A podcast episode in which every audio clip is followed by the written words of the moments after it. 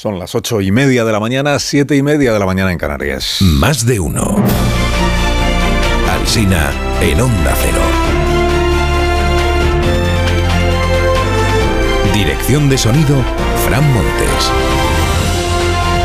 Producción, María Jesús Moreno, Marisol Parada y Alicia Eras.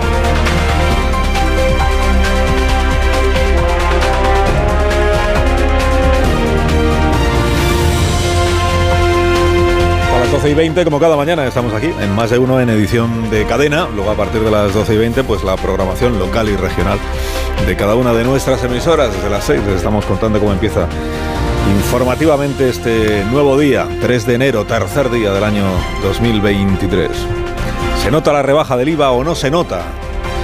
Pues dice hoy el diario El País, ya se nota ya la rebaja del IVA. Dice la vanguardia, apenas, apenas se nota la bajada del IVA. Las dos cosas son, las dos cosas son ciertas. Los redactores de estos dos periódicos han hecho compra en el supermercado o en los supermercados ayer y el diario El País llega a la conclusión comparando precios de 13 productos antes y después, le sale que están un 4% más baratos los productos, los alimentos que se han visto beneficiados por esta rebaja del IVA, o sea, las lentejas, las patatas, los huevos, el aceite, 4% más baratos. Según la vanguardia, el abaratamiento se traduce solo en unos pocos céntimos. Este periódico ha elegido 10 productos del Mercadona y le sale un ahorro de un euro con seis en la compra que hizo ayer. Resume un cliente, dice, son solo céntimos, pero menos es nada. Pues, pues así es, así es. Comprarse casa, sin embargo, sigue siendo una proeza. Dice el editorial del Mundo esta mañana, la vivienda ya es un bien de lujo en nuestro país. Se necesitan siete años y medio de salario completo, íntegro, bruto, siete años y medio para pagar la vivienda. Y el Euribor, que sigue subiendo. La nueva magistrada del Tribunal Constitucional, María Luisa Segoviano, fue entrevistada ayer en este programa. Le pregunté si cabe alguna interpretación de la Constitución que ampare la autodeterminación. La Constitución creo que está fantásticamente hecha. Bueno, todavía puede dar mucho de sí. En el español han vuelto a hablar con ella y se declara sorprendida por la polémica repercusión que han tenido estas palabras suyas en este programa. Dice, yo solo he dicho que se estudiará si llega el asunto, no hay que leer nada entre líneas respecto de cuál sería la conclusión definitiva. Hoy Álvaro Martínez le dedica a la magistrada su columna. Átense los machos, dice, ha tardado lo que un pestañeo en abrir un ventanuco a la autodeterminación. El columnista no percibe ni la complejidad ni las aristas que mencionó la entrevistada al referirse a este tema. Es una columna que se publica en el diario ABC. Yo podría decir que se publica en un periódico. Tal como el columnista dice que Segoviano fue entrevistado ayer en la radio. En la radio, ¿no? En la radio sí, pero que la radio tiene un nombre, Álvaro. Ay, Álvaro. Pero Aragonés dice tener un acuerdo con el PSC para sus presupuestos autonómicos. Pero el asunto no aparece en la portada de la vanguardia. Hmm. Sí aparece este otro asunto. No aparece porque el PSC dice que lo del principio de acuerdo está por ver eso. Sí aparece esta otra noticia en la portada de la vanguardia. Dice Sánchez quiere que la cumbre con Francia en Barcelona escenifique el final del procés.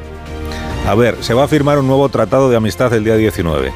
Y entonces cuenta Enrique Juliana que el mensaje que quiere transmitir la Moncloa, Urbi et Orbi, aquí lo Vaticano que no falte nunca, es que Cataluña está más tranquila. Mira tú qué ves. No hay más detalles sobre cómo se plasmará ese mensaje en una cumbre con Macron, pero esta es la idea, ¿no? A ver, ideas. pues Puedo poner una pancarta, por ejemplo, que diga Adeu Prusés, Adeu. Eh, u otra pancarta que diga Hola malversadores de Esquerra, hola, están pendientes de juicio. En una encuesta de Sigma 2 esta mañana en el mundo sobre las reformas legales de la factoría de Pedro Sánchez, a favor de eliminar la sedición se declara el 27%, en contra el 55%. A favor de abaratar la malversación está el 11%, en contra el 79%. Votantes socialistas en contra de las dos, tanto de eliminar la sedición como de abaratar la malversación. Y esta otra pregunta que se hace también a los encuestados dice, ¿cree usted que hay un complot de la derecha política, judicial y mediática, como dice el presidente del gobierno? Responde que sí, el 38%. Dice que no existe tal complot, el 47%. La reforma urgente de la ley del Poder Judicial que dejó en suspenso al Constitucional parece que ya no le urge tanto al gobierno de Pedro Sánchez, esa tramitación parlamentaria que se iba a retomar y que ahora ya no se sabe. A Bolaños, de hecho, le han dado el día libre para ir a Roma el jueves a enterrar al Papa Benedetto. A cambio, el PP se iba a presentar una proposición para cambiar la forma de elegir a los jueces. Los 12 jueces que los elijan directamente los jueces. Esta va a ser la propuesta de la gente de Núñez Feijó que sabe que tiene la votación perdida, pero bueno, hará el gesto, ¿no? Tony Bolaño. Tony Bolaño no es muy partidario, como saben nuestros oyentes, del ministro Bolaños, pero hoy escribe una columna en el diario La Razón que igual sí agrada al ministro, porque sostiene Tony que esto de Per Aragonés insistiendo en la ley de claridad y en el futuro referéndum de independencia no tiene mayor recorrido. Espantajo de patas cortas lo llama al referéndum, que no al presidente. También llama espantajo al inminente acuerdo con el PSC sobre presupuestos, porque el PSC no lo ve tan inminente. Antonio Fernández escribe en el Confidencial que un nuevo tripartito catalán es posible, que es difícil pero que no es descartable después de que se haya roto el frente independentista. El discurso de Per Aragonés ha sido un problema, declara una fuente del PSC. Ha sido un problema porque no podemos apoyarle los presupuestos a quien nos la quiere volver a liar. Hay noticias de Yolanda Díaz hoy en los periódicos, noticias o, o expectativas. Dice ABC, Díaz se presentará a las generales con o sin Podemos. Oficializará su candidatura, mira que es difícil decir esto bien, ¿eh? oficializará su candidatura dentro de un mes. Editorial del ABC. La vicepresidenta se presentará por libre. Ya que no puede liderar Podemos, su objetivo es no quedar relegada. Su candidatura es una mala noticia para Sánchez porque serían tres las opciones de izquierda. Sumar puede restar. Este es el título que le pone al comentario. El Independiente informa a Cristina de la O de que Izquierda Unida solo contempla a Yolanda como opción sólida de la izquierda. Significa que a quien no contempla es a Irene Montero. Se habla poco en los diarios de las primarias que han empezado en Ciudadanos. Edmundo Val escogió para estrenar su campaña Murcia, donde la moción de censura de hace dos años que provocó el terremoto, ¿se acuerdan? Ay, Murcia, Murcia. Isidro Carmona es un lector del diario El País y escribe hoy una carta a la directora. Dice, a mediados de la década pasada surgieron nuevos partidos que canalizaron el descontento con los partidos de antes. Ahora algunos estamos esperando que surjan los nuevos partidos que canalicen el descontento con los nuevos viejos partidos que surgieron hace una década. La razón sigue siendo el diario que más espacio le dedica al Papa difunto. Maratón de Rosarios y Silencio titula hoy, con testimonios sobre Ratzinger, de exministros, obispos y arzobispos. Cultureta llama al Papa difunto desde Roma el corresponsal José Beltrán porque era melómano Benedicto XVI. Y el país destaca esta mala noticia para el dictador Obián, que me perdone Moratino si nos está escuchando. Dice el país, la Audiencia Nacional la Audiencia Nacional imputa por terrorismo y tortura a la cúpula policial del dictador ecuatoguineano. En concreto están investigando a un hijo de Obián Enguema que se llama Carmelo. Está acusado de secuestrar a dos opositores españoles. Ay, Carmelo. Ay, Carmelo. Y termina el diario. En el diario informan hoy de que Santiago Abascal prepara su moción de censura contra Sánchez, que será un remake de la que ya hubo, y está buscando a la desesperada un candidato de consenso e independiente, candidato a la presidencia del gobierno para esa moción de censura. Independiente significa que no sea él y de consenso significa que no sea él. Y aparecen nombres en, la quiniela, personas con las que al parecer ha hablado Abascal para ver si se animan a ser la figura que encarne esa moción de censura. Nombres, Rosa Díez, Joaquín Leguina, Alejo Vidal Cuadras, Marcos de Quinto, Cayetana Álvarez de Toledo, Nicolás Redondo Terrero, José Luis Corcuera.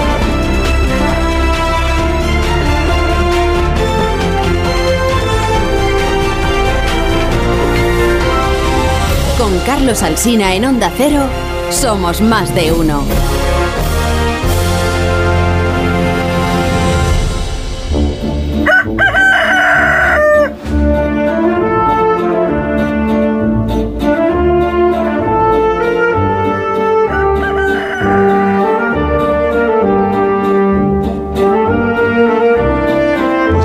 La Torre, como cada mañana a esta misma hora. Rafa, buenos días. Buenos días, buenos días, Carlos Alsina. Oye, tiene una enorme repercusión la entrevista que ayer le hiciste a la magistrada María Luisa Segoviano. Ardieron las centralitas, que diría, que diría el clásico. Es comprensible el interés, ¿eh? porque Segoviano es la magistrada del Constitucional que no estaba llamada a serlo. Fue la que el sector progresista aceptó como transacción para desbloquear el órgano y por tanto su presencia allí puede desequilibrar los planes previstos. En primer lugar, por lo que dice Segoviano, tiene interés. Cándido Conde Pumpido no garantizada la presidencia del Constitucional. Basta echar cuentas. Si Balaguer, la otra candidata, se vota a sí misma, con ella todos los llamados conservadores, y Segoviano elige a alguien que pacifique, como dice ella, el Constitucional, bien, tampoco aburramos a la gente con estas quinelas para iniciados. El resumen es que hay un plan gubernamental en el que solo encaja Cándido Conde Pumpido como presidente del Constitucional, y si esa pieza queda suelta, el plan inevitablemente se verá afectado. Porque aquí entra el otro debate que la entrevista a Segoviano deja abierto. Mira, perdona la automención, pero ayer teníamos en la brújula tres tertulianos, Carmen Morodo, Joaquín Manso y Pablo Pombo. Todos, los tres, consideraban indudable que el plan de Sánchez para Cataluña termina en una consulta o en un referendo que vendrá disfrazado con uno u otro ropaje legalista para que el Constitucional no le franquee el paso. Concluye la torre, concluye. Pues concluyo que de ahí lo preocupante de esa fórmula introductoria con la que arrancó la, la, respuesta de ese gobierno a tu pregunta sobre la autodeterminación. No hay que tener miedo a estudiar. No, si esto no va de miedo, sino de soberanía. Miedo ninguno. Ahora, prevenciones, prevenciones todas. Te deseamos que tengas un tercer día del año verdaderamente gratificante, Rafa. Y yo a vosotros. Para ti y los tuyos, o sea, los tertulianos de tu programa. está ya por ahí Amón, no, ha regresado todavía, ¿no? No, no, no. Estará igual en la Pero está su espectro, está su doble. está, su, está ahí. Sí, está su doble. Que se parece muchísimo, Rafa. ¿De dónde estás tú? Que se te oye realmente mal. ¿Ah, sí? La comunicación podría ser francamente mejorable. este peritaje ¿eh? técnico. pero ayer, claro, os jodes. Pero ayer estaba, ayer estaba.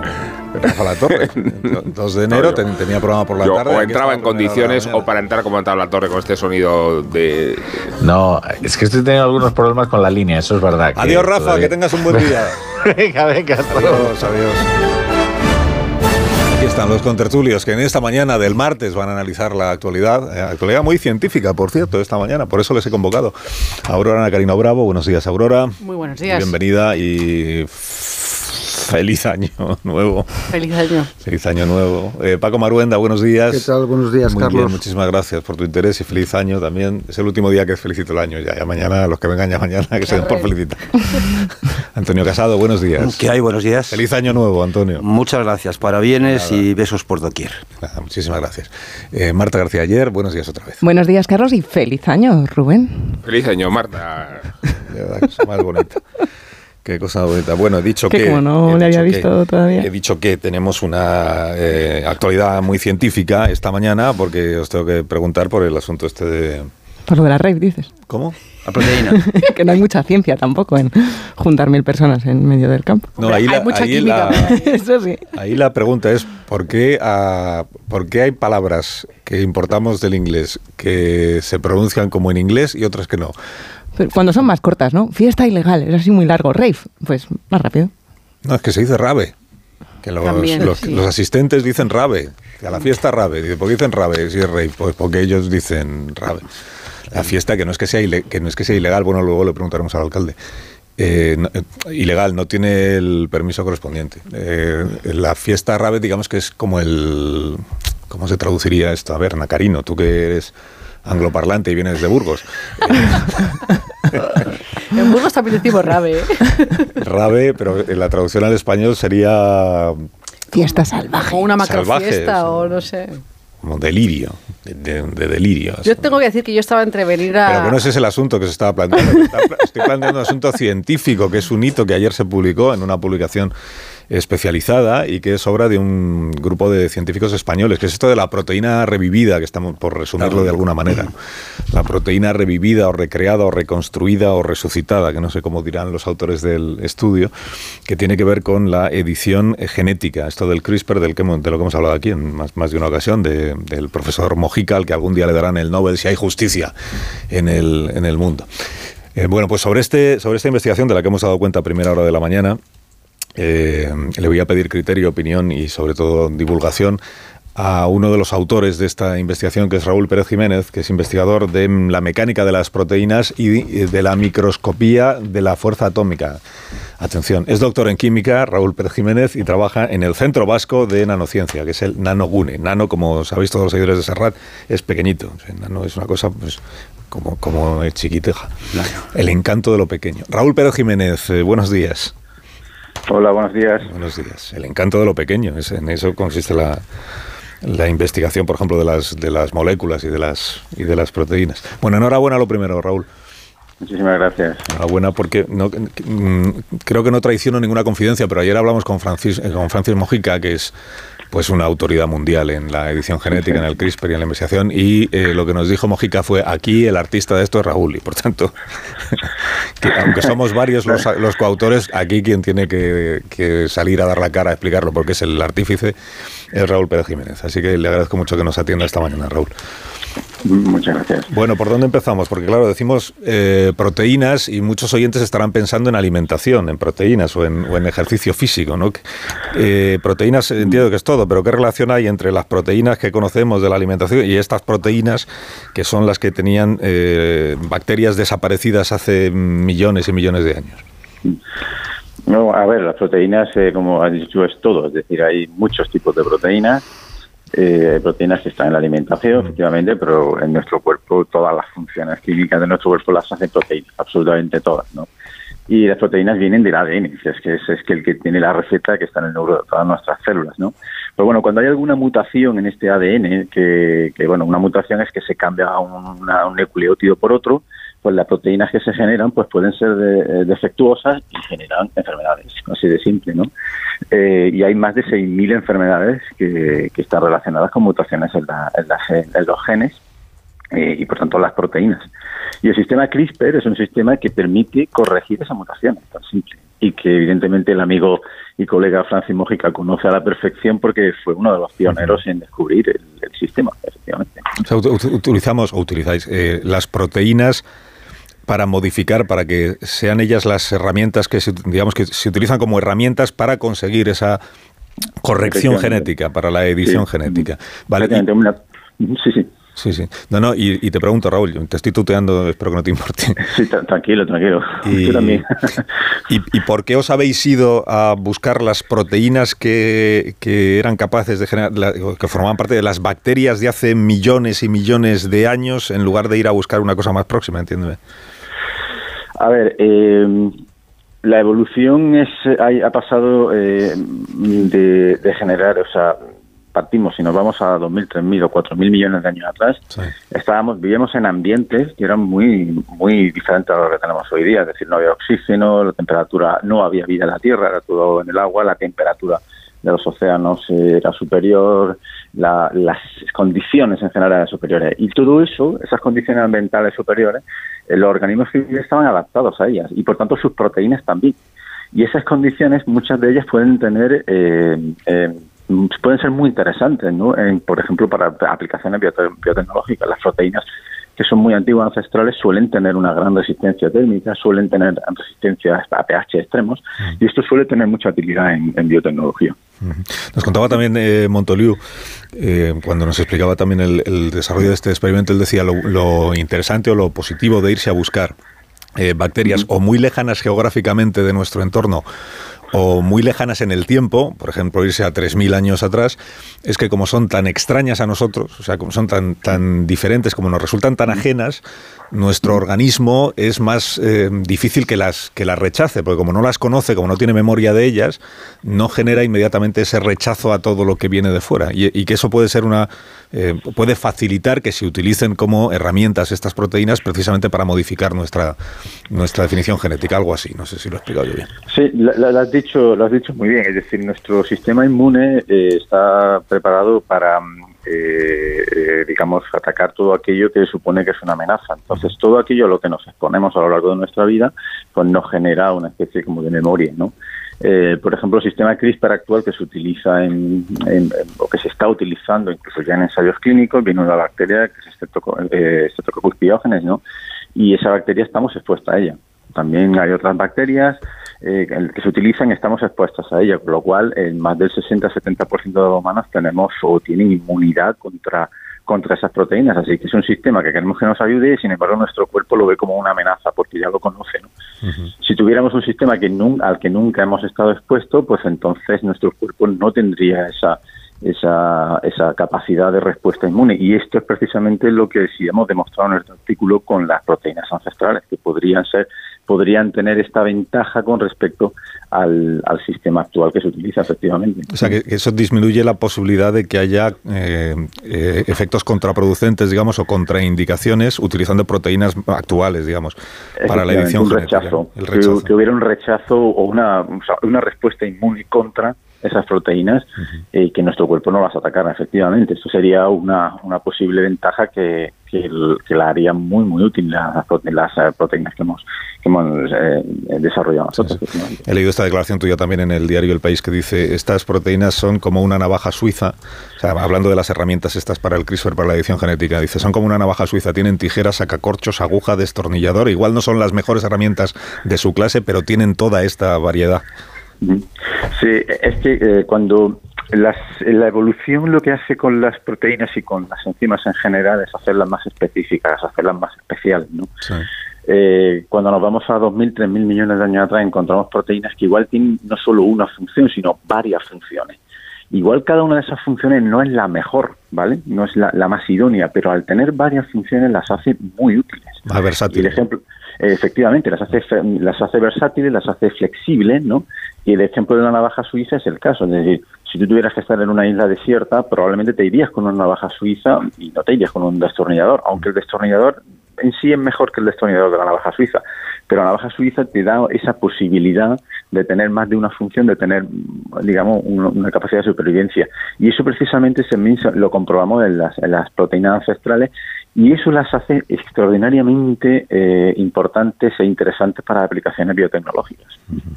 Sí, porque eh, no te lo quería yo preguntar, pero porque eso, sé que es una pregunta que a los científicos igual os, os eh, chirría un poco, pero los periodistas somos muy de hacerla, que es, ¿y esto para qué sirve? no? Eh, No, pero no, no, eh, en absoluto. Nosotros cuando hacemos cosas en los científicos también le buscamos una utilidad, ¿no? Es decir, está la, la ciencia Blue Sky que se llama, que es como, bueno, bueno tú miras ahí a ver qué encuentras y tal, eh, sin, y, y luego la ciencia aplicada que, que uno va buscando utilidades.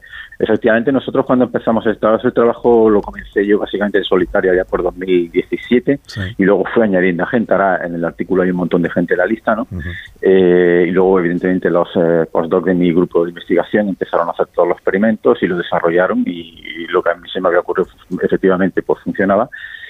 Pero eh, lo que hemos descubierto es que se pueden utilizar casi para lo mismo que se utilizan las herramientas CRISPR actuales, es decir, para, para, para edición genética, para, para corregir mutaciones, pero además esa versatilidad de la que hemos hablado antes les añade un punto especial y que incluso se pueden utilizar en regiones del ADN donde las herramientas actuales no consiguen llegar porque tienen restricciones moleculares. Entonces, eh, casi sin quererlo, porque nuestro objetivo inicial era estudiar la evolución, hemos, hemos, hemos resaltado una herramienta que puede potencialmente utilizarse para la edición genética en, en, en, en condiciones que las actuales están más limitadas.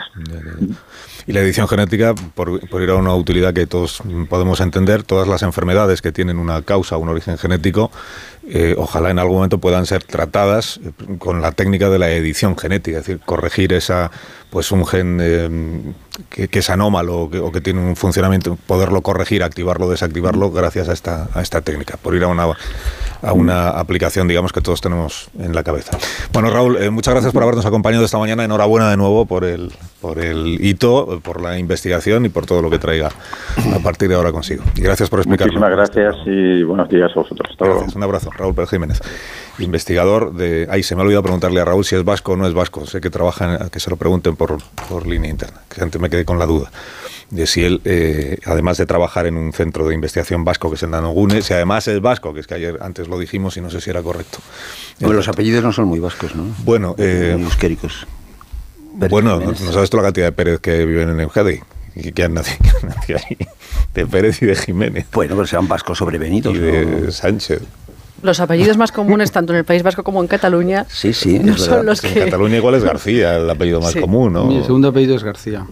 Pues mira, Bueno, eh, soy catalán, hijo de si queréis, catalanes, si queréis etcétera. decir algo sobre eh, lo que dice Raúl. Yo también soy García, no sé si eso aporta algo. Si queréis decir algo sobre punto de unión, que... la edición genética, el CRISPR, las proteínas y las bacterias de hace miles de millones de años, podéis hacerlo si queréis. Hombre, no estáis obligados. Escuchando, escuchando a Raúl, la verdad es que es como una invitación a reflexionar sobre, las, sobre la, la la estupidez de la condición humana, ¿no? porque hay media comunidad eh, científica, la mitad de la comunidad científica, eh, inventando artilugios para, para, que la gente se vaya de este mundo antes de tiempo, es decir, las guerras, 400 muertos ayer en, en un, por un eh, misil que explota en, en, en, en Ucrania, y la otra mitad investigando para ver cómo alargamos la vida, cómo, cómo salvamos. Esto, esto mm, no hacía más que pensarlo. Según lo estaba escuchando, digo, mira que somos idiotas, ¿eh? la cantidad de esfuerzos que hay que hacer para, darle vueltas a, una, a, ser más hospitalarios con una eh, proteína rescatada del, de los viejos tiempos de la evolución, mientras otros lo hacen más que matarse. Eh, Raúl, ¿eres vasco de nacimiento o no? No, no, soy andaluz. Yo nací en un pueblo que se llama Atarse, en la provincia de Granada. La provincia de Granada. Luego iremos a la provincia de Granada a hablar de la fiesta de Rabe, que es un tema completamente distinto, pero también es interesante. Pues eh, un, fuerte abrazo. Gracias, Raúl. Muchas gracias. Hasta luego. De Granada, pero trabaja en el País Vasco. Hacemos una pausa, salvo que queráis decir algo sobre las... Veo que no. Eh, una pausa y enseguida eh, seguimos, que tenemos que contar los datos del paro que están a punto de publicarse. Contaremos cómo va la fiesta esta que le interesa a Marta García ayer. Eh, luego nos contará ella también por qué, por qué le interesa tanto. Y, naturalmente os preguntaré por el Tribunal Constitucional, Consejo de Poder Judicial, las reformas legales que en teoría están pendientes, o ya veremos, porque no se sabe si el Gobierno va a retomar su intención de presentar por otra vía las reformas aquellas cuya tramitación suspendió el Tribunal o paró el Tribunal Constitucional o no, o si una vez que ya está renovado casi del todo el Constitucional, ya aparca esa intención. De todo eso hablamos en un minuto. Más de uno en Onda Cero. Carlos Alsina. Más de uno en Onda Cero.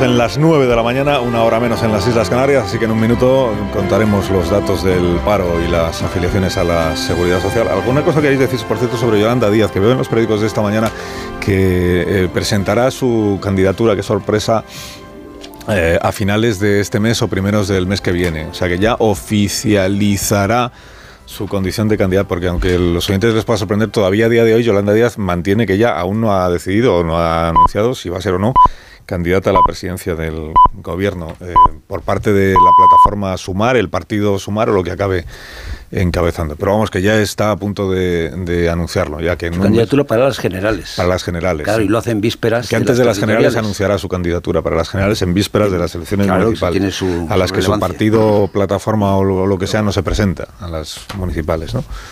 quiere que se muera antes Podemos. Es decir, claro, ya no tiene ningún, ningún interés en llegar a ningún acuerdo eh, con, eh, con Podemos. Es más, quiere, como eh, Pablo Iglesias quiere la extinción de Yolanda Díaz y de Pedro Sánchez por el mismo precio si pudiera, pues ella lo que no quiere es ir acompañado desde Ione Belarra, de Irene Montero, de Chenique y de toda lo que ellos llaman una tropa, ¿no?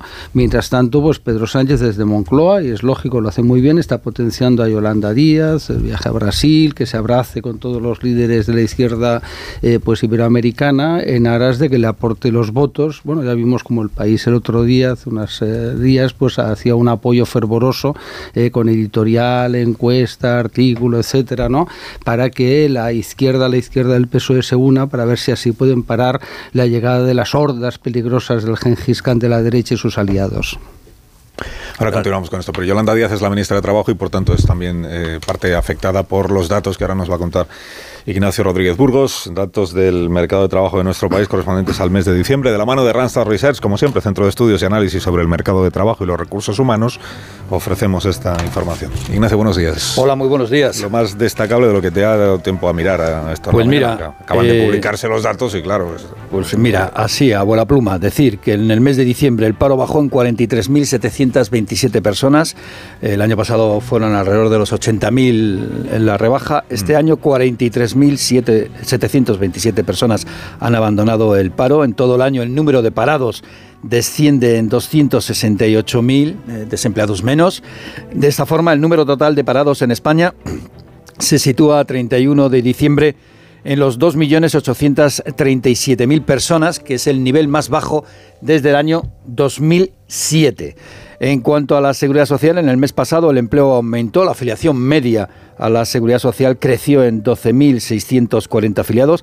Como le gusta al ministro Escriba contabilizar esta cuestión, son 8.347 afiliados menos en términos desestacionalizados. En todo el año, la afiliación a la seguridad social aumentó en 471.000 personas. El año cierra de esta manera en los casi, casi rozando los 20.300.000 afiliados en términos medios, que es la cifra más elevada de la historia, al menos desde que se tiene este tipo de registros. Nunca la Seguridad Social ha tenido tantos cotizantes. El paro registrado desciende especialmente en el sector servicios, 37.000 parados menos, impulsado por la campaña navideña. También baja en agricultura y en el colectivo sin empleo anterior. Eh, hay, por ejemplo, casi 200.000 parados jóvenes, que es una de las menores cifras también de la historia. En cambio, el paro donde aumenta, pues aumenta en la construcción, hay 5.000 parados más en la construcción y en la industria. Y esto, bueno, pues la industria hay que recordar que en el tercer trimestre del año, ya veremos a ver los datos del cuarto, en el tercer trimestre del año la industria fue el único sector económico que según contabilidad nacional cayó. Hay que apuntar que esta reducción del paro, eh, hay un estancamiento en la creación de empleo, porque 12.000 empleos más, pues es una, prácticamente un estancamiento en la creación de empleo cuando la economía se ralentizaba precisamente según los datos de economía. En cuanto a la contratación, en diciembre se firmaron 1.189.000 contratos, de los cuales 464.000, alrededor del 40% fueron indefinidos y 177.000, 178.000 eh, números redondos fueron contratos fijos discontinuos, que como todo el mundo sabe es el contrato estrella de la reforma laboral. Veremos a ver de estos contratos, de todos los contratos fijos discontinuos, cuántos eh, al final están ocupados y cuántos desocupados, porque el paro, y esto es una de las cosas más interesantes, es cierto lo que dice la ministra Yolanda Díaz, y ahí esto es verdad, el contrato fijo discontinuo existe desde el año 1985, pero nunca tuvo tanto éxito como ahora. ¿Por qué?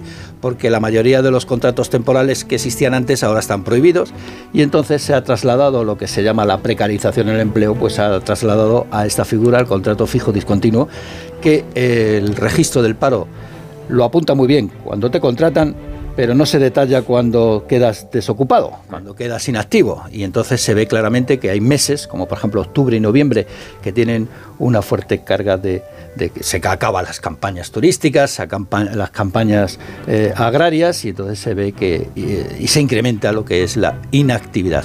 Eh, veremos a ver, eh, pero se calcula que está entre los 800 y, un millón de personas que pueden estar en algún momento inactiva durante el año. Es un dato porque le preguntaron el otro día en una rueda de prensa a Yolanda Díaz, creo recordar, y, dijo que no, que, no, que no lo tiene, o que no lo o al menos el dato de en este momento cuántas personas de los fijos discontinuos están eh, ocupándose en algo y cuántas están a la espera de que se reanude, digamos, su, su desempeño laboral. Y respondió que el dato no lo, o en ese momento no lo tenía o no lo tiene el ministerio. Bueno, no lo tiene durante todo el año no lo ha logrado detallar, pero vamos, si te sirve algo de... Mira, hay un dato en la página 20 de, los de los eh, de todos estos cuadros que manda el Ministerio de Trabajo que se llama demandantes de empleo no ocupados, DENOS, ¿no? Que son personas, ahí hay de todo, ¿no? Personas que tienen trabajo, que no tienen trabajo, pero que reclaman al Servicio Público de Empleo otro trabajo. Y ahí hay 3.035.000 personas que son demandantes de empleo no ocupados por sexo, edad y actividad económica. Bueno, eh, seguiremos rebuscando. Gracias, Ignacio. Nada, 43.727 personas menos en el paro. Paro bajo en el mes de diciembre. Bueno, un poco lo que contábamos desde primera hora de la mañana, por ahí teníamos que estar. Si se cumplía, si se mantenían las tendencias como así ha sido. Puedes conocer, si lo deseas, toda la actualidad del mercado laboral en ransadresearch.es.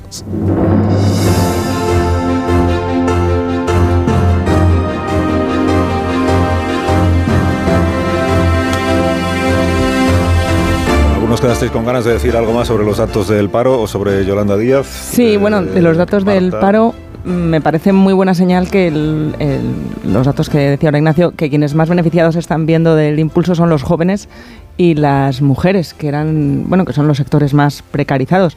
Y veo también otro dato por aquí, que tres de cada cuatro menores de 30 años tienen ahora un contrato indefinido, porque es verdad que insistimos siempre en lo de los fijos discontinuos y bien está aclararlo, pero está aumentando también la cantidad de contratos indefinidos y es una excelente noticia, especialmente siendo como somos el país de Europa con más paro juvenil junto con Grecia. Creo Mm. que compartimos ese lamentable ranking. Antes de la reforma laboral eran uno de cada dos jóvenes los que tenían el contrato indefinido, ya son tres de cada cuatro y eso, bueno, pues es una mejoría en una de las grandes cuentas pendientes que tiene el mercado laboral en España. Por aludir al caso de Yolanda Díaz, Carlos, eh, a ver, creo que Yolanda Díaz se va a distanciar todo lo que pueda de la campaña de las autonómicas y municipales para que se carbonice los morados en esa convocatoria y surgir ella como la solución y la alternativa perfecta. Una vez que el partido ha sido desautorizado, digo, Unidas Podemos, en, las urnas, emerger ella como la única solución posible. Pero eh, no sabemos en realidad cuál es su es- peso electoral y político. Eh, es tan grande la incógnita que igual es demasiado temerario pensar en que va a ser el báculo en el que puede apoyarse Pedro Sánchez. Pedro Sánchez tiene garantizado todo el apoyo de los partidos nacionalistas, pero mucho menos claro el, el suelo que necesita para que el Partido Socialista prospere más allá de sus números. O sea, le interesa un partido de Unidas Podemos fuerte y le interesa una candidatura alternativa como la de Yolanda Díaz. Y ninguna de las dos fenómenos parece que estén concretándose con ese peso que Sánchez necesita. Llegar a 176 sigue siendo una cifra muy difícil para Sánchez y, y- y no va a alcanzarla mientras tengan mala salud sus puntos de apoyo dentro de la izquierda. Son rivales, ya lo sabemos, entre sí, son rivales entre los tres, pero aún así necesita cierta estructura política desde la que apuntará una candidatura. Y la mala salud del invento se va a ver precisamente en las elecciones territoriales del 28 de mayo, por lo cual es muy fácil deducir que esta decisión de, de- de Yolanda de anunciarlo en vísperas de las, de las territoriales es una auténtica patada en la espinilla a, a Podemos. Y desde luego también a, a Sánchez, que no le viene nada bien que haga este anuncio precisamente en vísperas de estas elecciones. Eh, Aurora quiere decir algo sobre Sí, bueno. eh, claro, yo, creo que evidentemente la estrategia de, de Yolanda pasa por retrasar al máximo eh, la concurrencia, digamos, electoral para ahorrarse, digamos, todo el trámite, toda la complejidad que exige el trámite electoral de mayo, ¿no? Desde el punto de vista de las candidaturas autonómicas y municipales, esperando también, aguardando un, eh, un descalabro de, de Podemos que, bueno, de algún modo va a facilitar que se que se entienda que ella es la única, eh, la única líder a la izquierda del PSOE que es capaz de aglutinar ese voto. Pero más allá de eso, yo creo que el problema que tiene Sánchez eh, no es solamente que necesite que se recupere eh, la izquierda a su izquierda para poder sumar, es que el problema que tienen ahora mismo es que eh, bueno, los partidos de la izquierda son vasos comunicantes, es decir, si Yolanda Díaz consigue recuperar algo de votos será a costa del PSOE eh, y, al revés, ¿no? Los votos que pueda estar eh, atrayendo Pedro Sánchez provienen de, provienen de su izquierda. Eso no le da para ampliar la base de votantes, eso no le da para ampliar eh, la base electoral, que es lo que necesita a toda costa si quiere eh, tener opciones de eh, revalidar la mayoría de gobierno, ¿no? Si quiere, si quiere volver a volver a gobernar. No te digo ya la- quiere, ¿eh? No, no te, no te digo ya, Aurora, con la dispersión del voto eh, con el sistema electoral que tenemos.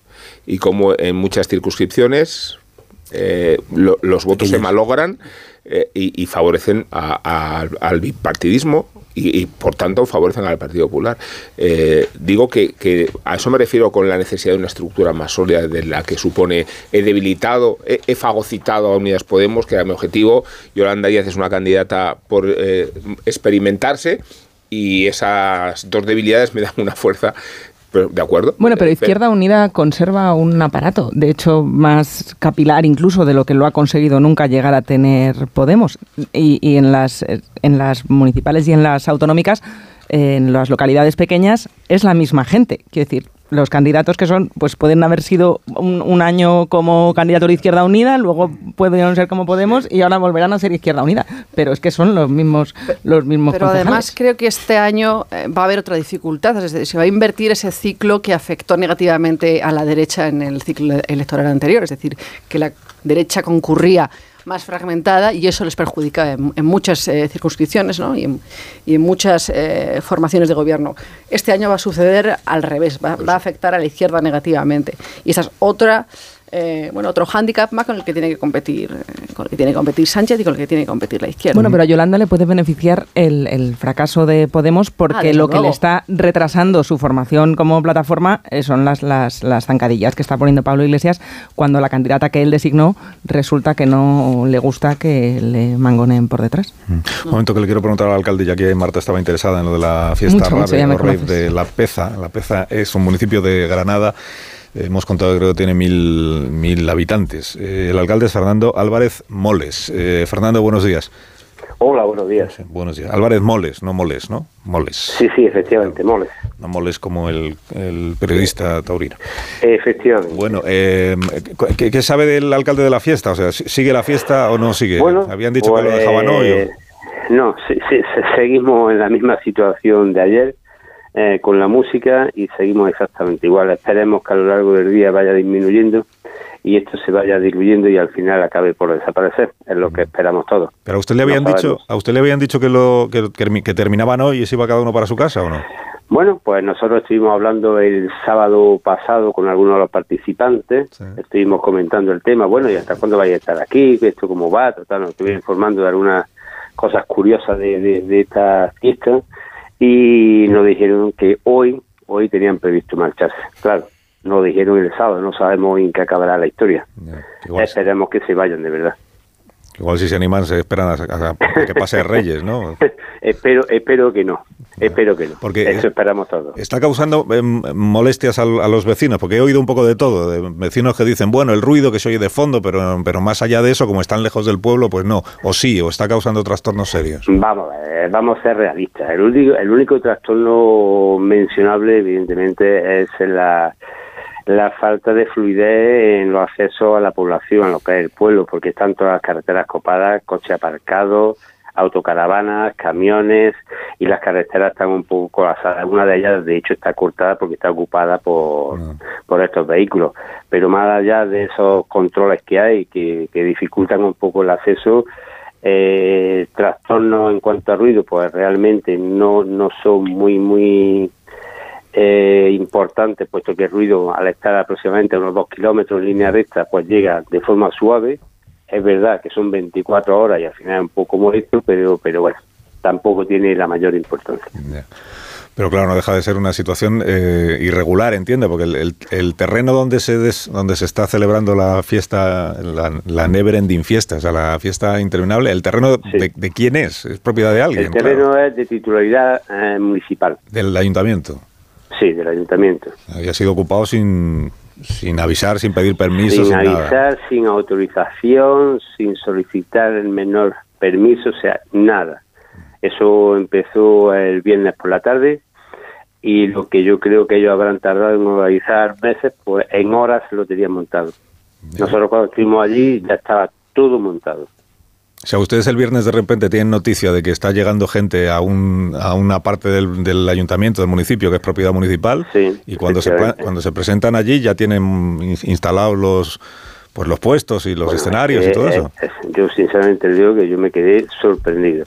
Cuando yo estuve allí el sábado por la ah, el sábado, sábado, ahí tenían puestos de ropa, eh, pizzerías, panaderías, eh, chiringuitos con bebida, eh, masajes, unos escenarios grandiosos, aquello es, vamos, una cosa, una, un- una pequeña ciudad, Una pequeña ciudad le- levantada en unas pocas horas. en horas, en horas. O sea, no, no, no entendemos cómo tienen esa capacidad organizativa para montar esa infraestructura en horas. Y hasta ese momento, digo, ustedes no tenían noticia de, porque, porque claro, se habría producido alguna comunicación entre ellos a través de, no sé si redes sociales imaginamos, o... nos imaginamos, no sabemos absolutamente nada. Menos mal que la Guardia Civil montó un, de- un dispositivo am- muy amplio eh, en también muy poco tiempo y evitó males mayores, puesto que por lo menos, por lo menos, eh, evitaron que se siguieran concentrando más vehículos en la zona. No, no prohibieron el acceso a la ubicación de la fiesta. Pero vamos, a pesar de eso, eh, puede haber allí entre, puede haber entre 300 400 vehículos. A la Guardia Civil lo que lo que recomienda, entiendo, es esperar a que se cansen y se acabe la fiesta. O sea, no, Sí, sí, no intentar acabar con ellas No, no, interviniendo. Yo creo que eso es inviable, además nosotros consideramos que ha sido una decisión muy acertada, porque allí además de la cantidad de personas que hay, la cantidad de vehículos, hay muchísimos animales, y perros, hay que puede haber, no sé, 500 perros, que es una cosa tremenda.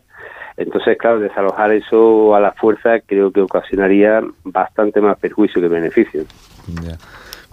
¿Quién organiza la fiesta, alcalde? Porque usted sabe quién está detrás de ello, aunque, solo, sea para ponerle una multa, digo yo. No lo sabemos. Hombre, evidentemente nosotros hemos presentado la correspondiente, correspondiente denuncia porque nos imaginamos, bueno, o creemos que algún daño van a ocasionar para después intentar reclamarle a, la persona que haya organizado esta fiesta. Pero vamos, lo desconocemos de todas, todas. No tenemos ni idea quién ha podido organizar esto.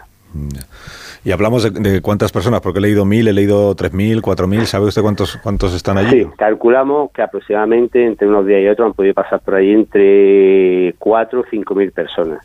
Eh, de forma continua, pues puede haber allí entre mil, dos mil personas, eso es cotidiano. ¿eh?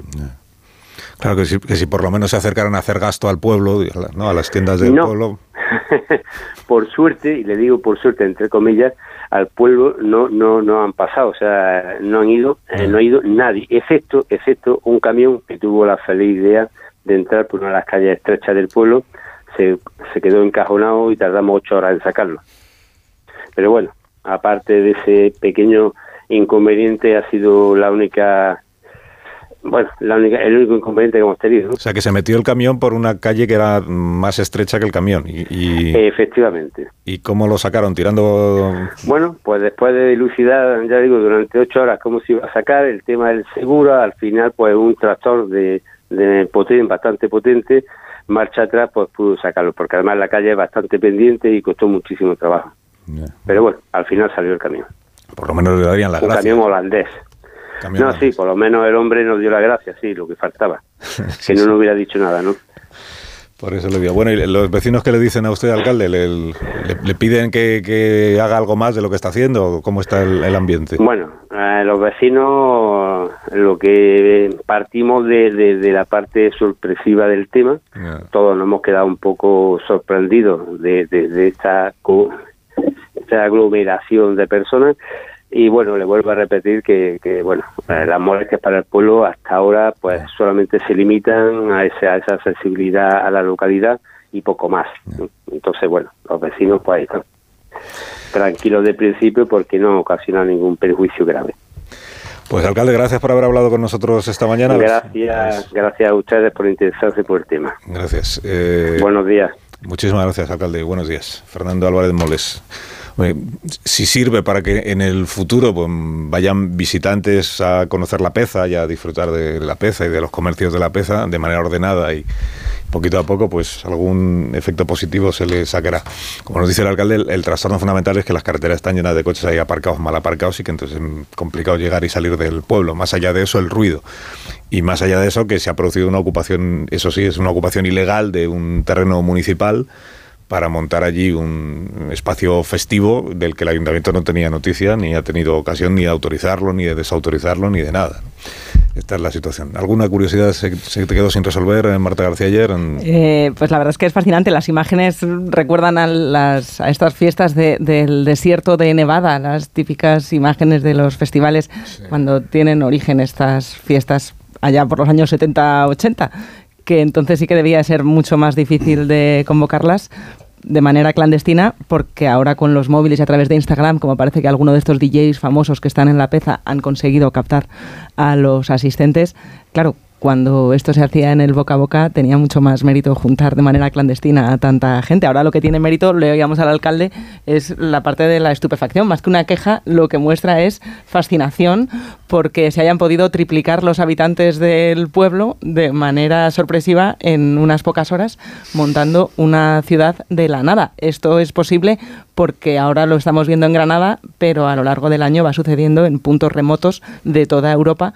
y son los mismos fieles los que van de un sitio a otro. No habrá españoles en esta fiesta, pero son sobre todo europeos que llevan meses corriendo la voz en secreto de que se iban a reunir en este recóndito punto en el que esperaban no molestar a nadie y si cumplen con lo que este tipo de fiestas suele, suele prometer, lo dejarán todo recogidito cuando se vayan. Es- esto ocurrió hace muy poco tiempo, en agosto, en, en un pueblo de la provincia de Zamora, en Salce, también organizado por las redes sociales, una especie de, bueno, fiesta no- non-stop. Lo que no entiendo es eh, lo de eh, la falta de localización de un responsable, de unos máximos responsables. Porque decía el alcalde, decía, no, hemos hablado con los organizadores, perdón, con los participantes, con algunos, pero ¿cómo? Y, y no se le ha ocurrido mm, indagar más en, en- en- en la mente o en las mentes que estén organizando esto. No creo que sea tan difícil. Antonio, Los claro que sí, esa es la parte de lo clandestino. No, no van a poner un cartel si lo, lo único imputable, lo único ilegal aquí es organizarlo, no asistir. Entonces nadie va a reconocerse como organizador. dices, lo único ilegal como si fuera poco. No, no, no, no espero, no, es- no espero, bueno, no espero que, los lo organizadores mantengan en secreto, lo no confiesen. No, no, me refiero a los participantes. Entre los participantes, entre tal número de participantes, no va a haber alguien que diga, sí, a mí los mensajes me llegan de tal sitio, de tal otro. Es- no creo que sea tan difícil acceder, a, a- acceder al que de verdad organiza eso, al responsable. No, en eso además estará la Guardia Civil, supongo. Bueno, Una cosa es que la Guardia Civil la diga. policía y el- no conviene intervenir para desalojar eso porque hay miles de personas Es y puede cosa, ser más claro. lío. Es mejor esperar a que se extinga la, la fiesta. que parece se una buena decisión, claro. Y otra cosa es que estarán investigando quién organiza, porque no deja de ser una macrofiesta. Fíjate, cuando se organizan macrofiestas en recintos cerrados en las ciudades, hay que pedir su autorización, hay que respetar una serie de medidas de seguridad, porque hay precedentes de situaciones muy desagradables. Y esta es una macrofiesta que ha organizado alguien saltándose todas esas normas, desde la licencia municipal a todas las garantías de seguridad, de, de asistencia a lo que pueda pasar allí. No, no sé Sí. si hay ambulancias por si sucede algo, seguramente, ¿no? Entonces todo eso sí es una actividad ilegal o irregular. Sí, junto al que a la consumo. Guardia Civil le corresponde investigar. Y, Pero al final se salen con la suya, ¿no? Ocupan el espacio público, hacen Sí, lo que sí. les da la gana, limpiarán o no limpiarán, eso es aleatorio, ya lo veremos, pero es como cuando vas paseando y te encuentras de golpe una casa ahí, pues yo lo, me pasa habitualmente, ves una casa de alguien que ha metido en medio de un terreno público y está allí pues enchufada como por la luz y no pasa nada, ¿no? Y la administración eh, me pasó este domingo pues paseando tranquilamente a mis perros, ¿no? Y dices, oye, ¿puedes ocupar un espacio público? ¿Puedo yo irme al retiro y me planto ahí una casa porque me da la gana? No, el retiro no, pero no sea que nos vean los turistas, ¿no? Pero si es en un paisaje, por cierto, bastante idílico, ¿no? Aquí cerca, por cierto, ¿no? Eh, pues lo ocupas, ¿no? Bueno, entonces la administración actúa cuando le conviene, cuando le viene en gana, y a mí personalmente me parece muy mal, sea se llame Rabe, Rebe, Rube o lo que queráis, ¿no? Es decir, no puedes ocupar el espacio público porque te da la gana, ¿no? Me parece impresionante. Hacemos una pausa, con vuestro permiso, y retomamos después el asunto de la eh, vida política nacional, que aún no se ha preguntado por el Tribunal Constitucional, los magistrados de refresco y lo que ayer dijo en este programa la magistrada, nueva magistrada María Luisa Segoviano, que es eh, jueza de. Bueno, hasta hace dos meses era la presidenta de la Sala de lo Social del Tribunal Supremo. Y después de jubilarse, pues digamos que se ha reincorporado en esta nueva función como magistrada del Tribunal Constitucional. De eso y de las cuestiones que queráis plantear, enseguida hablamos.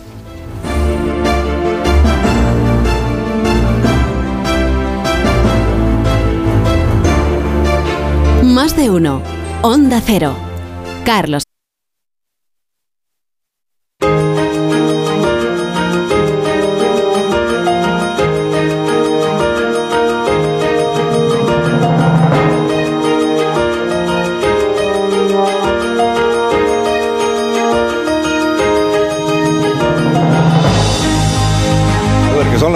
28 minutos, una hora menos en las Islas Canarias.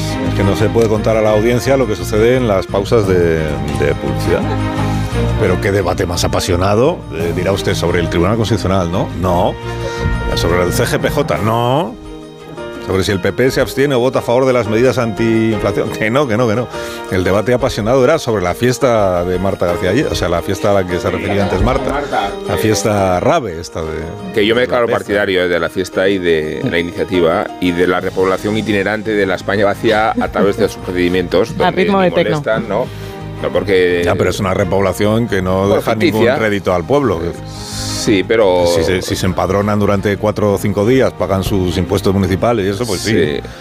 Pero si llega Pero usa- Echarán gasolina, usan el todos pueblo- estos camiones echarán gasolina, algún Estamos impuesto dejarán. Y, y- Usan el y se pueblo y se abastecen eh, de comercio local. No, ha dicho el alcalde que no han aparecido por allí, claro. porque es A lo llevan mejor iban camuflados de autóctonos y no los han Si reconocido. llevan pizzería puesta en la, en la organización, pizzería y el restaurante. servicio de masajes. Yo, yo hoy estaba, yo hoy estaba Sí, sí, entre ir a la rave de la peza o venir a más de uno y al final he venido a más Pues de qué mal te lo has montado. Explica, para, que, para que lo valoréis. explica tu decisión. ¿Cuál ha, cuál ha sido el criterio te ha llevado a venir aquí a Pues hablar de cómo está el.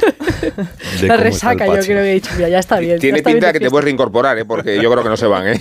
No, pero la llegada de la Guardia Civil yo creo que disuade mm, de irse de la fiesta, porque no tienen que encontrarse con la Guardia Civil hasta que no se vayan. Así que a ver cómo lo hacen. Ahora lo mejor Ya, es no que sé. Carlos Alsina acaba de confesar que lo más importante de más de uno es cuando están los micrófonos cerrados.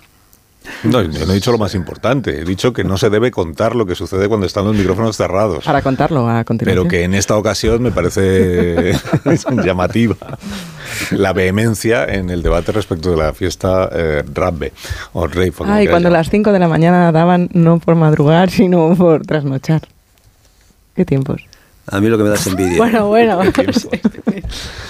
Bueno, ¿dónde estábamos? Eh, ¿Dónde estábamos? En segoviano. En Segoviano. en Creo que insistías en segoviano. Bueno, la magistrada del Tribunal Constitucional, que ayer tuvo la amabilidad de atendernos, pues los magistrados del, del Tribunal Constitucional y los presidentes son poco de atender en general, ¿eh? son poco de atender a los medios de comunicación. Dice, no, nosotros ya deliberamos y salen nuestros votos particulares y nuestras resoluciones. Bueno, ya, pero eso no quita para que se les puedan preguntar, entiendo yo, de vez en cuando algunas cosas. Y hay pocos o pocas magistradas que se prestan a... La señora Segoviano se incorporará al Tribunal Constitucional en los próximos días, cuando se produzca la toma de posesión. Ya se produjo la promesa del cargo, como hemos contado el sábado pasado. Falta la toma de posesión y una vez que se constituya el nuevo Tribunal Constitucional o con los nuevos magistrados, de lo primero que tendrá que hacer es elegir un nuevo presidente, porque el presidente actual, que es Trevijano, es uno de los relevados con este refresco, digámoslo así, o renovación que ya se ha producido. Y por tanto, la elección del presidente eh, o presidenta es una de las prin- principales o primeras ocupaciones. Lo que ocurre es que en esta conversación de ayer yo le planteé el tema porque siempre es un asunto que acaba apareciendo en nuestra vida pública, más en estos días en los que hemos contado que desde Esquerra Republicana de Cataluña, que es quien gobierna la Generalitat, o Esquerra no es un partido cualquiera, no es solo el socio preferente, si usted quiere, del gobierno de España o de, en el Parlamento, es que además es quien gobierna la Generalitat de Cataluña, el presidente Per Aragonés, en su discurso de fin de año, expresamente ha dicho que para este 2023 su planteamiento es llegar a un acuerdo con el gobierno de Pedro Sánchez para lo que él llama una ley de claridad a la manera canadiense, que es en qué condiciones celebramos un referéndum sobre la autodeterminación o sobre la independencia de Cataluña. O sea, no se trata de discutir si se debe o no hacer ese referéndum. Para Esquerra Republicana está claro que hay que hacerlo. Dice, pero si ya hicieron uno que decían ellos que ya valía, bueno, pues eso ya se han olvidado. Ahora hay que hacer otro. Y lo que quiere negociar con el gobierno de España son las condiciones para que ese referéndum se celebre y para que el resultado de ese referéndum sea eh, aceptado por el gobierno español y por las demás instituciones y tenga consecuencias. Este es el planteamiento de Per Aragonés. Y por tanto ayer le pregunté yo a la señora Segoviano si en algún momento este asunto se le planteara al Tribunal Constitucional, ahora que usted forma parte de él, cuál sería su, su planteamiento, su postura, su criterio. Es decir, ¿hay alguna manera de que con la actual constitución se pueda llegar a celebrar un referéndum de autodeterminación? La señora Segoviano, lo hemos escuchado varias veces ya esta mañana, lo que nos dijo es, es un asunto complejo, tiene aristas y hay que estudiarlo. Y hay, y hay que estudiarlo sin que eso signifique ni que se diga que sí ni que se diga que no, hay que estudiarlo. Y a la siguiente pregunta que fue, ya hay una doctrina del Constitucional sobre este asunto, que establece que ese referéndum no es posible, salvo que se cambie la Constitución. Lo que ella dijo es, bueno, depende de si los, asuntos se plantean en los mismos términos que la vez anterior o en términos distintos. Habrá que tener en cuenta siempre la doctrina del Constitucional y habrá que ver en qué términos se plantea lo que se plantea, si es una consulta, si es un recurso, lo que sea. Y más allá de eso no anticipó ella cuál es su criterio. Es verdad que esta frase que ella pronunció, que dice, eh, la Constitución está muy bien como está, la Constitución está muy bien escrita, y, la Constitución eh, todavía puede dar mucho de sí, que es una expresión que ella utilizó, puede interpretarse como que la Constitución da para meter dentro de la Constitución casi cualquier cosa. Pero no era ese, entiendo yo, el sentido de las palabras, o al menos lo que ella quería decir. Lo que decía es, si se plantea el tema hay que estudiarlo con calma, con tranquilidad, con los argumentos técnicos y jurídicos y llegar a una conclusión, que puede ser o la misma la que ella se llegó en su momento, o ya se verá. Y sobre este asunto querías decir algo, Antonio. Eh, pues Paco, por ejemplo, Aurora. que Carlos Alsina ha convertido a la magistrada María Luisa Segoviano en precursora de los planes de Sánchez. Segundo, a lo mejor esta es una imputación, Antonio. sí, pero de lo que se está hablando después de la entrevista... Además con esa autoridad, dicho que esa autoridad es impecable. No, he hecho no cuatro se preguntas. habla- como comprenderás, no se habla de las ideas de, de Segoviano sobre lo que se puede hacer o no con la Constitución o con el principio de autodeterminación. No, no. Esto se traslada evidentemente a quien puede hacer eso, que es Pedro Sánchez. En ese sentido digo que se ha convertido un poco en, anticipadora de, las ideas que tiene, que le están rondando en la cabeza en estos momentos a Sánchez para quedar bien con sus aliados independentistas. Segundo, es posible, no lo sé, a lo mejor es que está tratando de hacer méritos porque ha llegado al Tribunal Constitucional no precisamente con la anuencia de- de Moncloa, que como todo el mundo sabe, pues prefería otra, otra candidatura.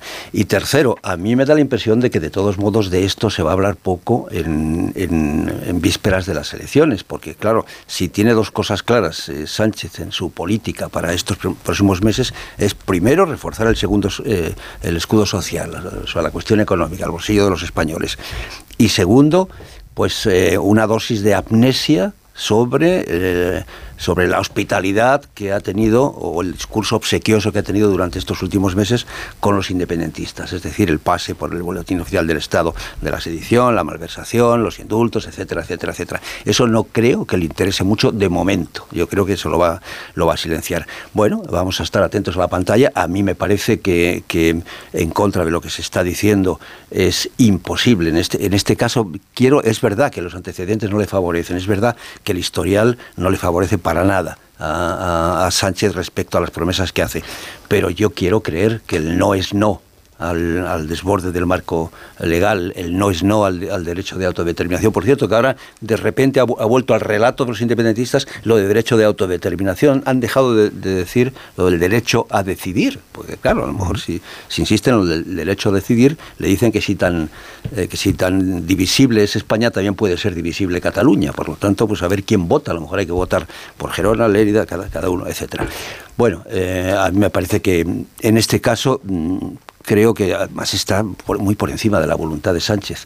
Lo de que es eh, el no es no va en serio, es imposible, es- es- excepto, como tú muy bien has explicado, que se reforme la Constitución. Para eso, claro, hay que, pillar- hay que picar piedra y, o hacer lo que hizo Ibarreche, pues bueno, someterte a lo que dicen los protocolos de la Constitución para intentar esto y presentarse en el Congreso, etcétera. Yo creo, sinceramente, que no tiene ningún sentido. A escala internacional, en el derecho internacional, el derecho de autodeterminación, como sabéis perfectamente, solo se refiere a, a países en situación eh, de colonias, eh, colonización, Comité de, de- de Descolonización de la ONU, eh, no es el caso, o países que están sometidos a una, una situación opresiva. Maruenda. Mira, el régimen de Franco tenía los mejores juristas que había en este país con diferencia, ¿no? Catedráticos de derecho administrativo brillantísimos que superan de mucho ¿no? a la política mediocre a la que estamos chapoteando en este país, ¿no? Y se pudo desmontar el régimen, ¿no? Y se hizo de la ley a la ley, ¿no? Y aquí se pueden hacer muchas más cosas de lo que la gente piensa. Hombre, si vamos a un modelo bipolar de blanco o negro, sin matices, pues por supuesto, no se puede hacer un referéndum eh, obviando, ¿no? Pero si cogemos eh, pues otro tipo de planteamientos de mayor fineza, ¿no? Sí que se puede desgraciadamente hacer, como se han hecho muchas cosas, ¿no? Es decir, la Constitución pues se ha ido eh, vaciando y se han ido haciendo cosas que eran impensables, ¿no? Hace cuando se aprobó la Constitución el matrimonio homosexual era imposible. Es decir, en la interpretación sociológica y constitucional de aquel momento era imposible. Ahora ha sido posible, que me parece muy bien que lo sea, vaya por delante, ¿no? Hay muchas cosas que nosotros, si vemos, eh, insisto, una foto fija, pues eh, se puede cambiar, ¿no? Eh, no se puede hacer de una forma a lo bruto, ¿no? Es decir, a lo bruto, ¿no? Es decir, eso no, no, no se puede hacer, ¿no? Pero hay bastantes matices, ¿no? Que permiten recovecos, ¿no? Para poderlo conseguir y en eso están, lógicamente, trabajando todos estos juristas del derecho alternativo, etcétera, eh, que es bastante te- terrorífico, ¿no? ¿Sánchez lo va a hacer ahora? No, no le conviene en este momento, vamos, es decir, si hace eso ahora, si hace cualquier guiño a eso, pues es absolutamente imposible. ¿Qué es lo que creo que quiere Pedro Sánchez, no? Algún modelo pseudo-confederal, ¿no? Que no se llame confederal, porque pensemos que es verdad que la, la gente no acude, y está publicado por el Congreso, como no podía ser menos, ¿no? A los trabajos de las comisiones constituyentes, ¿no? Donde efectivamente se vio todo. Es decir, se vio la federación, se ve la confederación. Yo es verdad que tampoco todo el mundo tiene que leer esas cosas, pero es verdad que ahí está y se dijo que no a todo eso. Es decir, que se llegó a votar cosa, insisto, que la gente olvida y eso es una realidad, ¿no? Pero también es verdad, te digo, que se pueden hacer fórmulas de consulta, desgraciadamente, ¿no? Eh, donde se podría llegar a plantear eso y abrir una puerta una situación, ¿no? Tú puedes preguntar, eh, por ejemplo, si usted quiere reformar la Constitución para que Cataluña se separe de España. Tú puedes preguntar eso. ¿Eh? entonces lo puedes preguntar en Cataluña como una consulta no vinculante, etcétera, etcétera. O puedes en el Estatuto de Autonomía de Cataluña, por ejemplo, hacer una reforma donde establezcas que Cataluña pasa a ser un Estado libre asociado dentro de la unidad de España, ¿no? También puedes hacer lo que es lo que se hizo, como todo el mundo sabe, para la ruptura de Irlanda eh, con eh, Gran Bretaña después de la guerra anglo-irlandesa. Bueno, Sánchez lo que va a hacer, yo creo, pues ahora es ganar tiempo y como nunca te puedes fiar de él, eh, dijo lo de, siento utilizar tópicos, eh, me disculparás, ¿no? Pero dijo lo de Pablo Iglesias y luego hizo lo contrario. Dijo lo de eh, la rebelión y luego hizo lo, dice, hace lo contrario, ¿no? Lo de los indultos inimpensables. Por tanto, para Pedro Sánchez todo es utilitarismo con tal de que la izquierda se mantenga en el poder. Aurora. Bueno, hablábamos antes de de Yolanda Díaz y bueno, de las dificultades en términos generales que va a tener la izquierda para, para sumar una mayoría. Eh, creo que en estas cuestiones se ve una vez más. Las políticas que está emprendiendo Sánchez y que tienen la vocación de asegurar la única suma posible eh, para gobernar, gustan, resulta que gustan más a los votantes de Podemos que a los votantes del PSOE. Y que el propio Sánchez está mejor valorado entre los votantes de, de, Podemos que entre los eh, votantes de, del PSOE está atrapado en esa, en, esa estrategia política. Em, y bueno, veremos, eh, veremos a dónde termina esta cuestión sobre la, sobre la autodeterminación o sobre la posibilidad de una consulta. Pero creo que eh, de algún modo es secundario que finalmente se produzca, no, no es secundario evidentemente, pero el primer paso, que es el paso de la normalización, es decir, que la cuestión esté presente en el debate, que se hable con de, ello con naturalidad, con naturalidad y como una posibilidad real, eh, creo que es un primer paso en esa estrategia, como primero sucedió con los indultos em, em, y con otras medidas. Desde ese punto de vista, bueno, creo que eh, una de las cosas que suele arrogarse el gobierno es esta, eh, eh, bueno, este tanto de la pacificación de Cataluña. Bueno, el coste parece que es bastante alto, que es bueno la catalanización de la, de la política española con todos los problemas y con toda la polarización que ello conlleva. Más allá de esto, a mí hay algo que me resultó ciertamente intranquilizador ayer en las, en las palabras de Segoviano, es cuando dice, bueno, esto de la autodeterminación hay que estudiarlo. Estamos en el año 2023, la Constitución tiene 40 y tantos años y todavía hay que estudiarlo. Pero Aurora. Uno pensaría que esto ya a estas alturas está, está estudiado, ¿no? Aurora, pero que una magistrada del Constitucional diga que para saber si algo es o no constitucional hay que estudiarlo, entra dentro de sus funciones. ya bueno, pero hay que estudiarlo con sumo detalle. me deja ciertamente preocupada que a estas alturas mm, alguien nos diga que esto no, está estudiado. Ya recusada, si no. Es que no lo, puede lo que sabemos es que la autodeterminación no está, no está amparada ni por la Constitución española ni por ninguna constitución conocida del mundo. Creo que salvo la de Etiopía y la de San Cristóbal y Nevis o algo que así. No, anda que no las van a homologar, no homologamos cosas peores. Y esto, y bueno, homologas con lo que te interesa. ¿eh? Hemos aprendido el derecho comparado, que cuando necesitas hacer una reforma la homologas con el país que te conviene. Etiopía, bueno, no, oye, Nos, hemos, nos homologamos con quien haga saludo falta. a todos los oyentes Parafraseando aquello que se decía en guerra, España no es, no es Abisinia ni tampoco Addis Abeba, ¿no? O, como decía Rajoy, Tanzania. España no es Tanzania, acordaos, ¿no? Pues para ciertas cosas, a ver si para Zanzíbar va a serlo, porque Zanzíbar es un territorio que se diferencia de Tanzania.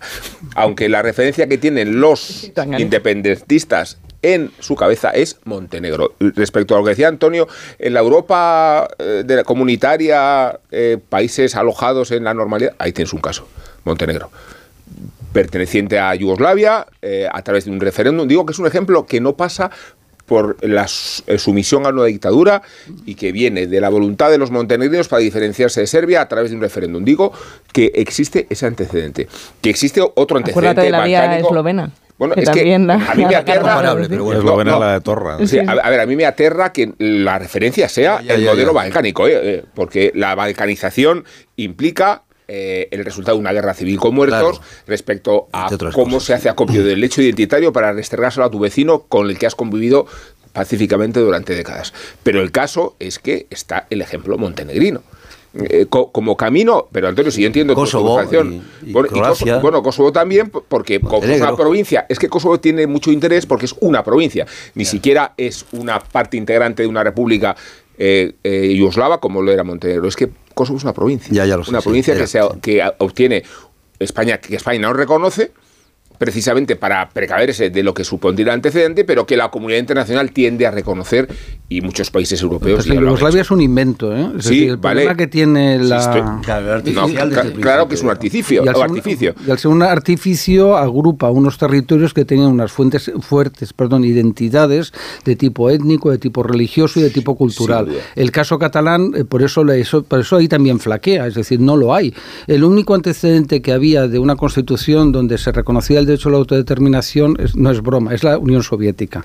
O sea, digo porque eso lo está muy estudiado, yo lo utilizo en clase como ejemplo muy divertido, ¿no? Y a la vez había un artículo que decía que cualquiera que fuera contra la, Unión, la unidad de la Unión Soviética sería perseguido por tierra, mar y aire y enviado a la luna, ¿no? Perdón por la broma, ¿no? Por tanto, es para los independentistas es muy complicado porque Cataluña se forma, como sabéis muy bien, por sucesivas oleadas migratorias de gente que viene del resto de España, ¿no? Por tanto, no hay una comunidad como puede suceder en el caso de Quebec. Quebec era un tema es muy apasionante, ¿no? Porque ellos que hacen tanto la ley de claridad no solo han leído la re- resolución del Tribunal Supremo de, de Quebec, ¿no? El tener la resolución hace una referencia a una mayoría clara, interpretable en más, más del 65%, ¿no? Que tiene que ser de forma pactada y además repartiendo las deudas de cada una de las partes, etcétera, ¿no? Por tanto, ellos saben que un 65% es imposible de conseguir, imposible. Por eso ahora van a buscar Al otra 55. fórmula. Sí. Pero es, que- es que, vamos a ver, forma parte eh, de la parte dogmática Pero a ellos les de vale la con que se Constitución. el referéndum, artículo vale. 2 es clarísimo. No entiendo cómo una magistrada del Tribunal Constitucional puede creer que, que ese artículo 2 es de plástico. No se puede pronunciar. No, yo, yo que no, no Es quiero que no hacer. dijo No, ha dicho, vamos a no quiero repensarlo. interpretar. Habrá que no, estudiarlo con sumo detalle. No quiero Pero no, es que interpretar a la magistrada puede del. Tribunal Eh, Constitucional, pero yo entiendo que ella, que todavía ni siquiera se ha incorporado mm, en plenitud al Tribunal Constitucional, ante cualquier cuestión que pueda acabar siendo objeto de deliberación en el Constitucional, su posición hoy es se estudiará y se llegará a la conclusión a la que haya que llegar. En este caso es mucho desde- más contundente el presidente del gobierno en la rueda de prensa. No, pero es que, al no presidente, político. es que al ¿Eh? presidente no se le puede Puede decir recusar. cualquier cosa. Sí, pero es justamente Ella es recusable. al que le estamos Claro. endosando, al- Claro. al que le estamos haciendo el proceso de intenciones en ese Pero sentido. puedes Es estar seguro diciendo porque- que es Sánchez el que en realidad... Pero ella misma dijo, eso no quiere decir que Ya. se admita. Pero no quería decir una cosa ni la cosa. contraria, solo que se Yo no sé- estudiaría Muchas. como se estudia no, cualquier cuestión que llegue encima de la mesa. Yo no sé fue. cuál es la posición de la señora Segoviano respecto de la unidad de. España. No lo sé, porque no, sé. creo. Pero no tengáis ninguna Pero duda. no me dio la impresión de que no no me dio la impresión de que ella esté en que la autodeterminación sea constitucional. Me dio la impresión de que está en no pillarse los dedos. Porque si en algún momento ese debate se produce en el Constitucional, es, es posible recusar a los magistrados No. que ya hayan manifestado una posición previa. Sí. Y, claro, eso cambia las... Sí. Vamos a ver. Eso, eso le pasó a Pérez Trem eh, Sí, cuando el debate del estatut, que como había hecho un informe para el gobierno de Cataluña respecto de la Los posibilidad de... Fue recusado por el PP y, y- y se aprobó la recusación. Por eso los catedráticos lo tienen mucho peor, ¿no? Porque tienes que hacer artículos de opinión en revistas, en libros, etcétera, y manifiestas una posición y es un problema. Por eso Segoviano era una candidata no querida por Sánchez, nada querida. Es decir, él quiere a campo a la desconocida catedrática de Barcelona, asesora de Moncloa, porque son absolutamente robots al servicio, que van a decir que es constitucional todo lo que... Bueno, lo que ha dicho ayer Santiago, el secretario general del Partido Comunista, es muy clarificador. Todas las leyes que salgan del Congreso van a ser constituciones hasta ahora. Hay que echarle hilo a la cometa para decir esa barbaridad. Bueno, pero el caso es que llevamos 20 minutos discutiendo sobre si es verosímil o no una... Y tú ibas a decir que yo tenía razón en algo. referéndum. No, en- Adelante, por en- favor. En eso, en el ¿Cómo mar- te gusta en que el- te halaguen los oídos? En el, eh? mar, en el marco de discusión en el que nos encontramos. Porque cuántas veces nos hemos repetido, pues sí, esto es imposible, pero, pero, pero, pero, ¿cómo? Pero ¿cómo va a ser posible esto? ¿Pero qué? ¿Que la malversación? ¿Pero qué? ¿Pero que el indulto? ¿Pero qué? Entonces en- entramos a discutir sobre lo que tendría que ser objeto imposible de discusión, pero se termina convirtiendo en un debate que crea un estado de ánimo y un estado de opinión en el que empieza a fertilizar la posibilidad de, forzar una lectura de la Constitución para, sin saber de una manera o de otra, tiene encaje en una consulta que satisfaga el interés del soberanismo. Y ahí ya empezamos a tener cierto estupor, ¿eh? pero tendríamos que estar vacunados de lo que significa el más allá del sanchismo. ¿eh? Pausa. En diez Siempre hay un más allá, ¿eh? Pausa. En 10 minutos será las 10 de la mañana. Una hora menos en Canarias. Ahora mismo continuamos. Más de uno en Onda Cero. Bueno, como Amón ha estado tantos días eh, desaparecido en este programa, eh, ignoro si tiene voluntad de mantener durante este 2023 eh, su tradición, costumbre eh, de indultar a alguien cada mañana. Este es el momento de que la audiencia lo sepa. Eh, sí. eh, Así es. Así es. Y a título póstumo, Ah, mira, está o sea bien. que produce impresión reparar en la figura de cera y madera en que se ha convertido Ratzinger. Expuestos están sus restos en el baldaquino de San Pedro y ha preferido adecentarse el cadáver, adecentarse, antes que embalsamarse. Pero la iniciativa de presentarlo corpore insepulto se le siente cierta grima y de cierto morbo, al menos hasta que sus restos sean alojados el jueves en la cripta vaticana.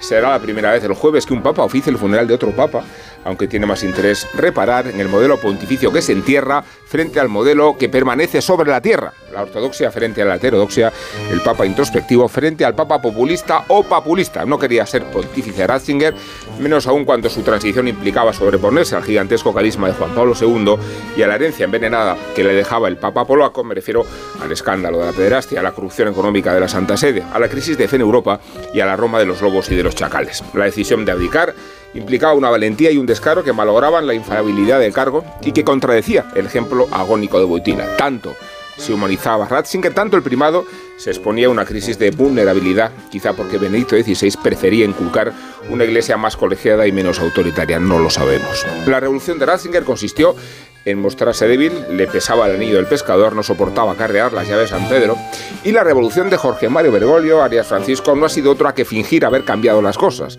sin haber hecho otra cosa que trivializar el misterio, vulgarizar la liturgia y obstinarse en demostrar que al frente de la Iglesia Universal bien podía hallarse un cura arrabalero de Buenos Aires.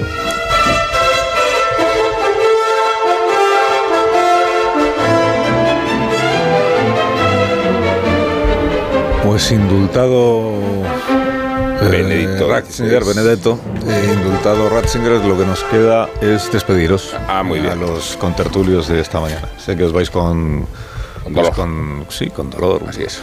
Pero con unos Callahan, que eso siempre ayuda mucho a superar el, el trago. Hola Alicia, buenos ¿Qué días. tal, Carlos? Buenos días. Es que es la mejor forma de comenzar con buen pie el año. Mm. Estos reyes regala comodidad y salud con Callahan Adaptation. ¿Qué son los zapatos Callahan? Pues ¿qué son? Son los mejores zapatos del mercado. Confort, fabricados por expertos artesanos con más de 50 años de experiencia. ¿Qué más puedes pedir? Comprometidos para seguir ofreciéndote un producto único que cuide de tus pies y que se adapte a tu forma de caminar. Salud en cada pisada con Callahan Adaptation. Se adapta al pie. A la venta en las mejores zapaterías y en callahan.es. Pues os deseo que tengáis una jornada verdaderamente inolvidable, pero solo por las cosas buenas que seguro que os van a pasar en el día de hoy. Adiós, Aurora Nacarino Bravo. Hasta el próximo día. Adiós, Carlos ¿Te Alsina. vas para Burgos? No. Sí, sí, claro. Vamos para A Granada. disfrutar de las temperaturas mínimas. Del, del calorcito. Adiós, Maruenda. Que tengas Un buen placer, día. Carlos, que tengas Adiós, buen día. te digo, Antonio Casado. Hasta el próximo día. Adiós, hasta luego, no te metas en líos. Adiós. Y Marta García ayer, Rubén Amón, hasta mañana. Que hay que Mañana si venir. vienes, ¿no? Hay que- Por gusto por no venir, Hombre, ¿eh? mañana si vienes, a ver si ahora va a estar decidiendo cuándo viene. Días alternos, ¿no? No, que días alternos. Tiene uno pendiente, que le será cobrado las noticias.